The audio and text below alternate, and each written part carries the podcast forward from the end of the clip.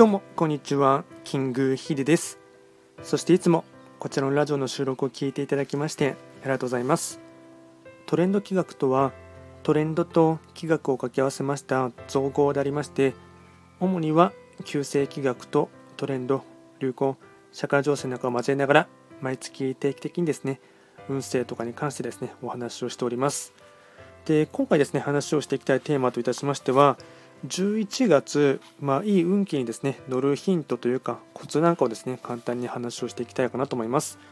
えっと、昨日ですね、11月7日のですね、立冬ですね、まあ、正確に言いますと、立冬がですね、昨日の11月7日の19時45分がですね、本格的に、まあ、立冬に入りましたので、まあ、やっとですね、ま、本格的な冬の始まりっていうところがありまして、それからですね、ま、土曜期間も明けたっていうところがありますので、ま、いよいよですね、うん、ま、新しいですね、季節がですね、ま、二十四節気プラス、あの3ヶ月ごとで切り替えるとですね春夏秋冬っていうところで冬の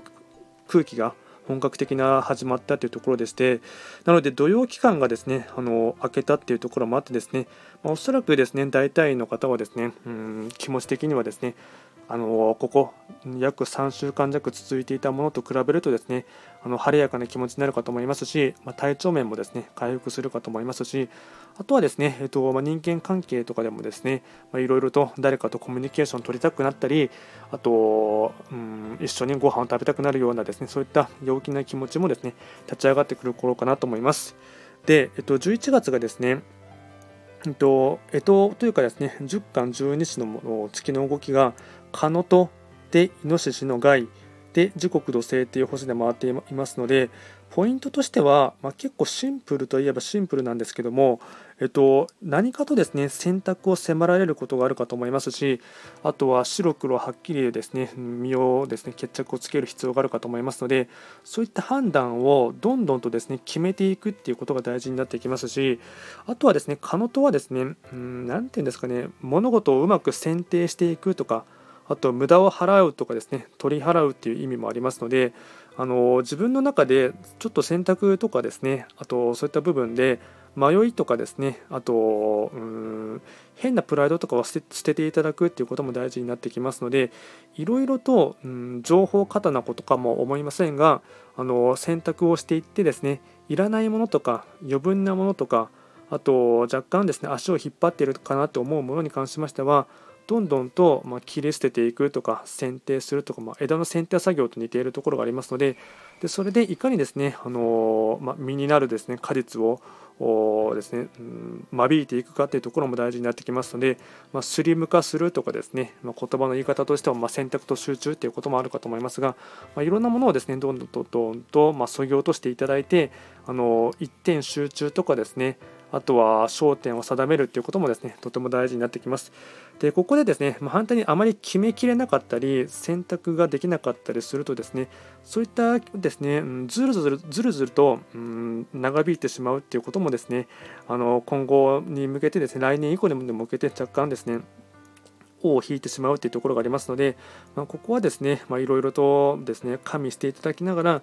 うんちゃんと進むべき道をですね見定めるとかあと余分なものをどんどんとですね捨てていくっていうことはですねすごく大事になってきます。で仮にですね捨てていったとしてもあの思うようにですね物事が動けるかっていうとですねこれがですね人の木が時刻土星っていう星が中級にいますので、まあ、なかなかスピード感覚としては遅いかもしれないんですけどもただ遅くても、まあ、とにかくですね、えーと、ちゃんと決断をするとかということはですねとても大事になりますので、まあ、決断は決めて断ち切るっていうあの漢字で書きますのでそういったものはちゃんと決断してですね切り捨てるものは切り捨てていただいてで仮にその自分が進む方向性としてですね、まあ、若干スピード感とかはですね遅いかなと思ったとしても、まあ、すぐにはですね弱音を吐かずにあのちゃんとやりきるっていうこともですね大事になってきますし、まあ、スピード感覚としてはですね、まあ、あの遅いっていうことはですね、まあ、らかじめえっと、織り込み済みというか念頭でに頭での片隅に覚えていただいてあのスピード感覚遅いとしても、まあ、その道を進みきるっていうことがですね大事になってきますので、まあ、そういうふうに捉えていただいてですねですねあの動きを出しをしてほしいかなと思います。で、まあ、特にですね、うん、ちょっと思うところとしては、えっと、11月加入のですね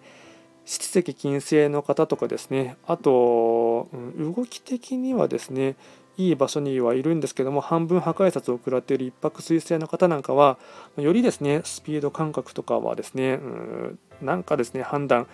合ってるのかなとかですね悩みがですね生じやすいところもあるかと思いますが、まあ、ただそこはですねそういった時に出くわした時には周りの方のですね耳に、えー、と相談するとか声を傾けるとかですねあのそういうふうに周りの人間関係を築き上げることによってあの助けてくれる方もいるということをですねあの若干押さえておいていただいてですねうまく11月を乗り切ってほしいかなと思います。